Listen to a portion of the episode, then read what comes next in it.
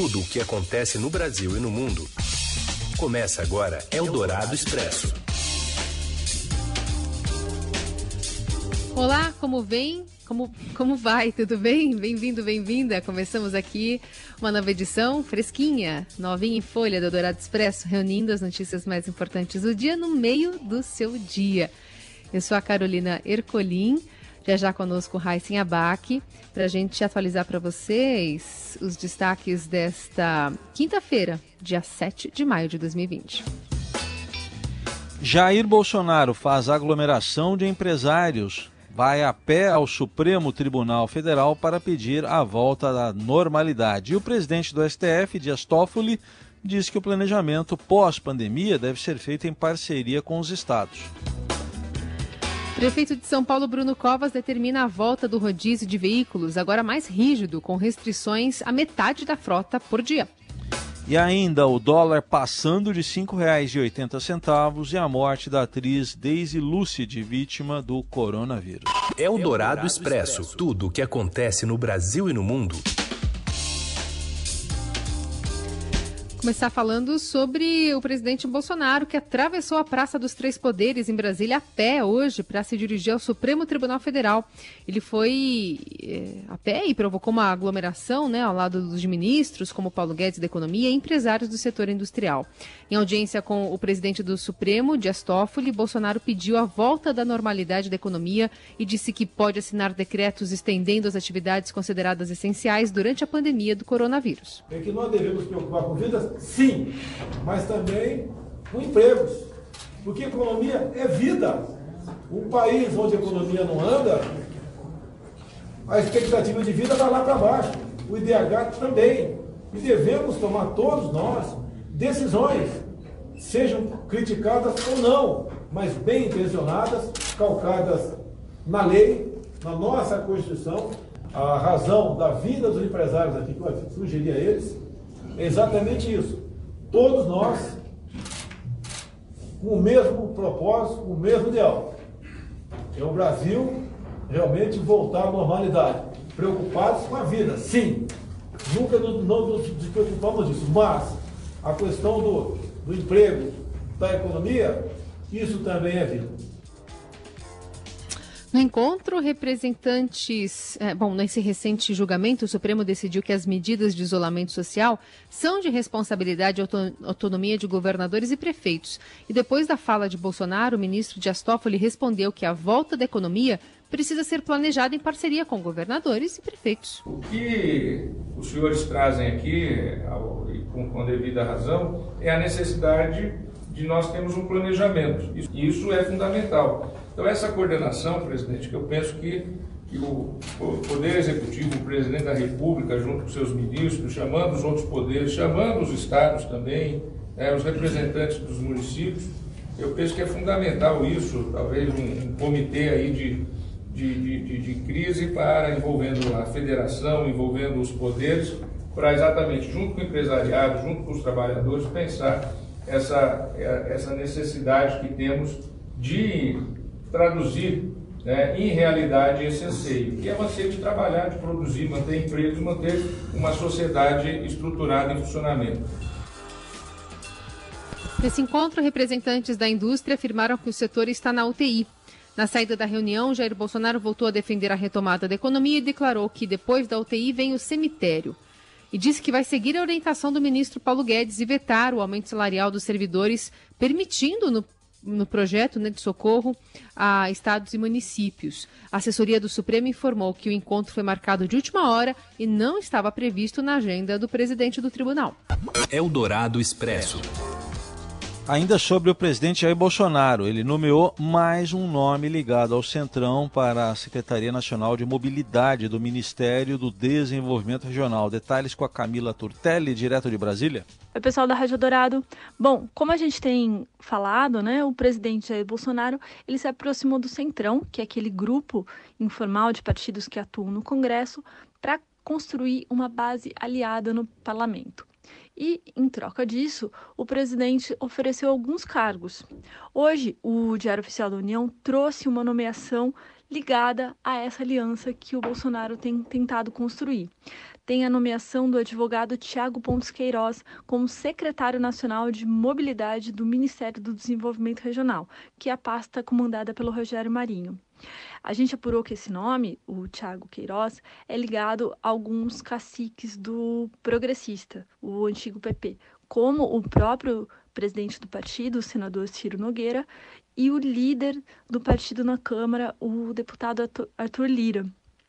Ele já, esse Tiago, esse advogado, ele já ocupou outros cargos na máquina pública. É, ontem também a gente teve a nomeação do comando do Departamento Nacional de Obras contra a Seca. E a apuração que a gente tem é que também foi uma indicação do Centrão, feita também pelo PP. Segundo uma fonte, então a matemática aí foi que ontem foi uma indicação do PP na Câmara e hoje é uma indicação do PP no Senado, dizem as fontes. É isso. Eldorado Expresso. E agora a gente fala um pouquinho sobre mudanças importantes aqui na cidade de São Paulo. Um mega rodízio foi anunciado pela prefeitura, uma medida necessária para evitar o lockdown. O João Quer tem informações para a gente. Durante a coletiva de imprensa nessa manhã, Bruno Covas anunciou a retomada do rodízio de veículos em São Paulo a partir já da próxima segunda-feira e dessa vez com novas restrições. De acordo com o anúncio, o novo rodízio será imposto ao longo de todo o dia e não apenas nos horários de pico, e também valerá para os finais de semana. Nos dias pares, será permitida a circulação de carros cujas placas terminem em 0, 2, 4, 6 e 8, e nos dias ímpares serão as placas de final 1, 3, 5, 7 e 9. Covas afirmou que essa nova medida vai representar uma redução de 50% do tráfego na capital e também destacou que a medida visa melhorar a qualidade do ar em São Paulo. Os profissionais da saúde estarão liberados do rodízio após um cadastro prévio pelo e-mail da prefeitura isencão, sem cedilha e sem tio, isencão.covid19 arroba prefeitura.sp.gov.br. A cobertura completa já está no site do jornal em estadão.com.br. Ontem o ministro da Saúde, Nelson Teich, voltou a falar também sobre é, lockdown, né? O, o, que o Ministério já preparou de diretrizes para orientar estados e municípios com medidas de isolamento.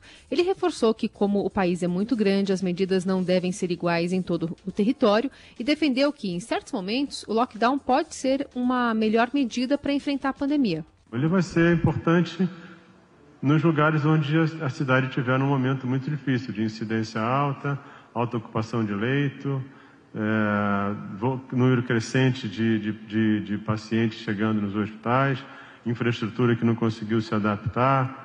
Então, aí você vai ter uma situação onde você vai ter que tentar realmente deixar as pessoas para protegê-las, entendeu? Dando um giro pelo país, no primeiro dia de lockdown no Pará, muitos carros e pessoas ainda circulavam nas ruas de Belém. Um dos locais que teve grande movimentação foi a feira do Ver o Peso, que ficou lotada logo cedo. A medida restritiva que estende ou se estende por 10 dias e tem o objetivo de aumentar os índices de isolamento social e diminuir o número de casos da Covid no estado. A determinação deve manter somente serviços essenciais e limitar circulação de pessoas nos sete municípios da região metropolitana e outros três no interior. No Maranhão, no terceiro dia de lockdown na região metropolitana de São Luís, o governador Flávio Dino avaliou as medidas de confinamento obrigatório como um sucesso gigantesco. Isso mesmo com grandes aglomerações registradas em bairros na Grande Ilha, que envolve a capital, e as cidades de São José de Ribamar, Passo do Lumiar e Raposa. Dino minimizou as aglomerações registradas nas periferias destes municípios, dizendo que o Maranhão não está na Europa. Eldorado Expresso. E o crescimento dos casos de coronavírus no Brasil deve se acentuar nas próximas três a quatro semanas e este é o período ideal para a adoção de medidas mais duras de isolamento. Uma delas é o lockdown, que é o bloqueio total de atividades não essenciais para evitar o descontrole em algumas regiões que estão com baixos índices de adesão da população ao distanciamento social. A avaliação do virologista Milcar Tanuri, coordenador do Laboratório de Virologia Molecular da Universidade Federal do Rio de Janeiro. Em entrevista à Rádio Dourado, ele disse que o lockdown já devia ter acontecido em Manaus e está próximo para algumas áreas de São Paulo e do Rio de Janeiro. Segundo o especialista, a estratégia para o bloqueio total precisa de uma coordenação do governo federal, levando em conta as taxas de isolamento social, o número de casos da doença e a capacidade de internação dos hospitais, que em alguns locais já está saturada. Eu acho que no caso as medidas têm que ser coordenadas é, pelo governo central, né, pelo governo federal. É, a melhor situação seria uma reunião com todos os secretários de saúde, é, junto com o governo federal, para essas medidas serem coordenadas porque senão o país é um continente, então a gente vai ver são ondas é, de incidência que vão passando por vários locais do país. A ideia é a gente se ver livre né, é, do, do, coronavírus o mais rápido possível, é, de uma forma assim determinada, é, e também abaixar a mortalidade, né, morbidade, né? quer dizer, a mortalidade do vírus e a quantidade de gente indo para os hospitais. Amilcar Tanuri alerta que outro sinal claro da alta incidência do novo coronavírus no Brasil vem dos bancos de sangue, que já detectam aumento da prevalência de anticorpos em doadores, o que indica a rapidez na disseminação da pandemia. O virologista disse que não há parâmetros adequados de testagem porque o país faz poucos exames mas ressaltou que não é possível esperar pelo aumento do número de testes para decretar o lockdown em algumas regiões, onde o índice de internações hospitalares já está próximo da capacidade total da rede de atendimento. Seu dinheiro em ação. Os destaques da Bolsa, com Vitor Aguiar. Oi, Vitor, como vai? Boa tarde. Oi, Carol, boa tarde. Boa tarde, Heisen. Boa tarde, ouvintes. Tudo bem? Boa tarde. Tudo bem. Estamos observando muitos reflexos ainda de uma decisão importante de ontem, né? Olha, reflexos que assim estão fazendo um impacto bem grande nos mercados hoje, viu, Carol? É, o principal destaque, né, fica ali por causa do dólar à vista. Né? O dólar está se ajustando de maneira muito intensa à decisão do Copom, ao corte na taxa Selic. Nesse início de tarde, dólar à vista já chega ao nível de R$ 5,80, em alta de 1,72%. E olha que essa nem é a máxima do dia. Um pouquinho mais cedo, o dólar chegou a bater R$ 5,87 um avanço de mais de 3%. Lembrando que o dólar, né, que a gente fala sempre nos boletins, o dólar do mercado financeiro, o dólar à vista, nas casas de câmbio, né, o dólar turismo, ele já está num nível bem superior a essa faixa de 5,80. Na bolsa, o dia ele é instável, o Ibovespa já subiu, já caiu, já subiu, já caiu, agora subindo 0,83% no patamar dos 79.733 pontos. O Vitor, essa agitação toda aí no mercado tem a ver com o cenário político interno mesmo do Brasil?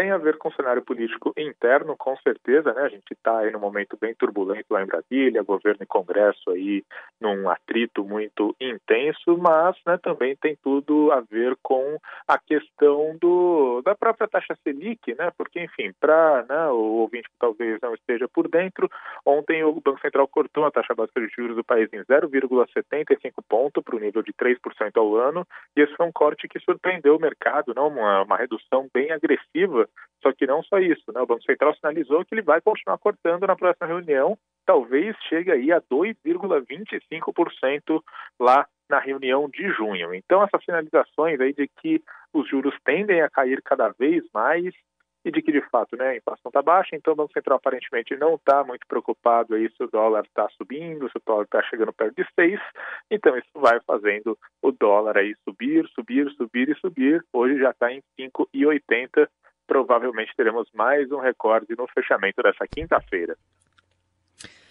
Muito bem, a gente segue acompanhando essas indas e vindas também pelo seudinheiro.com e toda a equipe do Vitor Aguiar. Obrigada, viu, Vitor? Eu que agradeço, gente. Um abraço e até amanhã. Você ouve Eldorado Expresso. A atriz Daisy Lucid, de 90 anos, morreu na madrugada desta quinta-feira no Rio de Janeiro.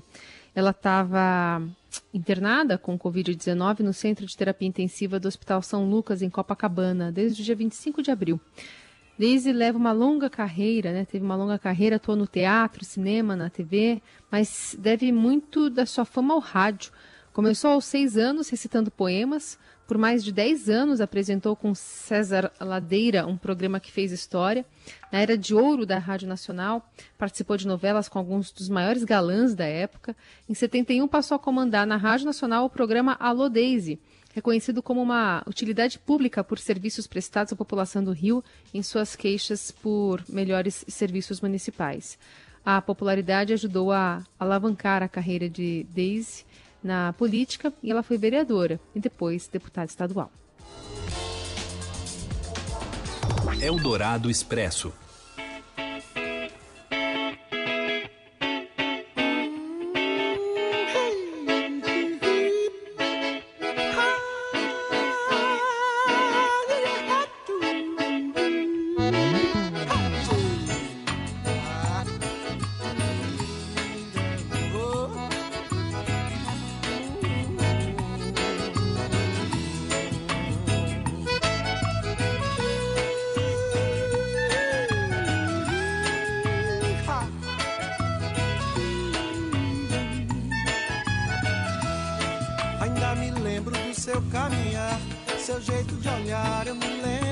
E nesse emaranhado de números de casos e mortes pelo coronavírus, né, a gente sempre tem que trazer más notícias, mas dá para falar também de boas notícias, o lado bom. Pessoas recuperadas. São 126 mil casos e quase 9 mil mortes. Mais 51 mil pacientes se recuperaram, venceram a Covid e estão bem. A repórter Fabiana Cambricoli passou os últimos dias em hospitais de São Paulo acompanhando a evolução de pacientes, jovens e também mais idosos, e contou no Estadão a história por trás dos números. Uma delas é a do comerciante Ayrton Pérez, que tinha boa saúde até março, quando precisou ser internado. Passou 45 dias no hospital com pneumonia causada pelo novo coronavírus. E ele contou que, apesar de ter ficado todo o tempo sedado e não ter muitas lembranças do período, é, viveu alguns lampejos de consciência. Nesses momentos, alternava lembranças boas da família com preocupações cotidianas. Uma delas, a época do namoro com a esposa, a esposa dele já há 54 anos. Ayrton confidenciou que tomava um trem todo sábado para visitar a então namorada, hoje esposa, e quando estava, aí você vai entender por que, que a gente está ouvindo Gilberto Gil, quando ele estava chegando na estação, ela ficava esperando pelo seu Ayrton na janela. Eu nunca prestei muita atenção nisso. Comecei a lembrar da música do Gilberto Gil, esperando na janela. Por isso eu vou na casa dela, ai, ai, falar do meu amor para ela, ai, ai. Estava esperando na janela e já não sei se eu vou me segurar. Então, são coisas que vai voltando na sua cabeça, né? Coisa boa. Né? Tem que deixar as coisas ruins de lado, né? As coisas boas que aconteceu com a gente, comigo. E é por isso que eu pedi uma chance. Jesus, eu quero uma chance. Ele me concedeu essa chance. Tá me esperando na. E o final feliz dessa história é que o seu Ayrton recebeu alta e ao deixar o hospital, ainda em cadeira de rodas, foi homenageado com palmas e música, adivinha qual, né? Pelos enfermeiros e médicos que cuidaram dele.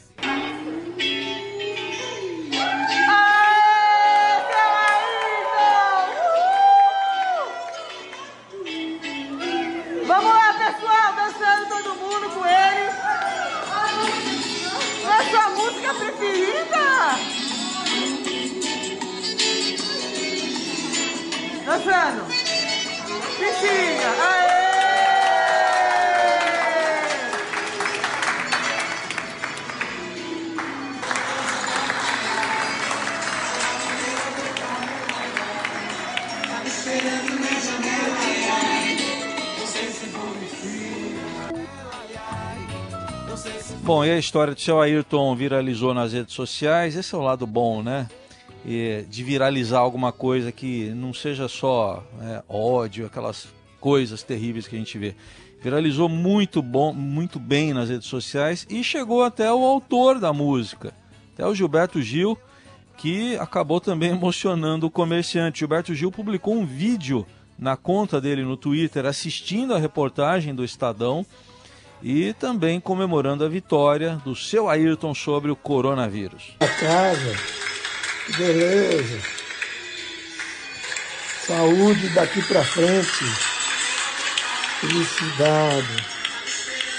Chanel, se vou me segurar. Por isso eu vou, eu vou na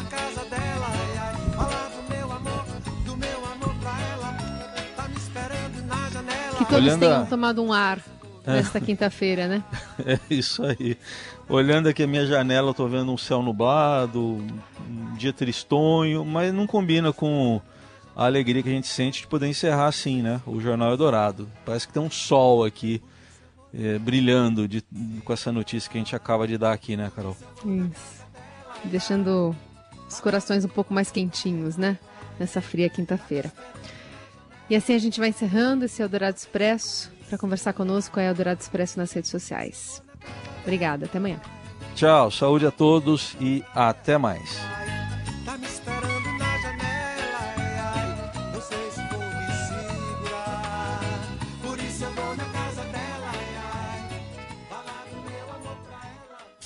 Você ouviu Eldorado Expresso tudo o que acontece no Brasil e no mundo em 15 minutos.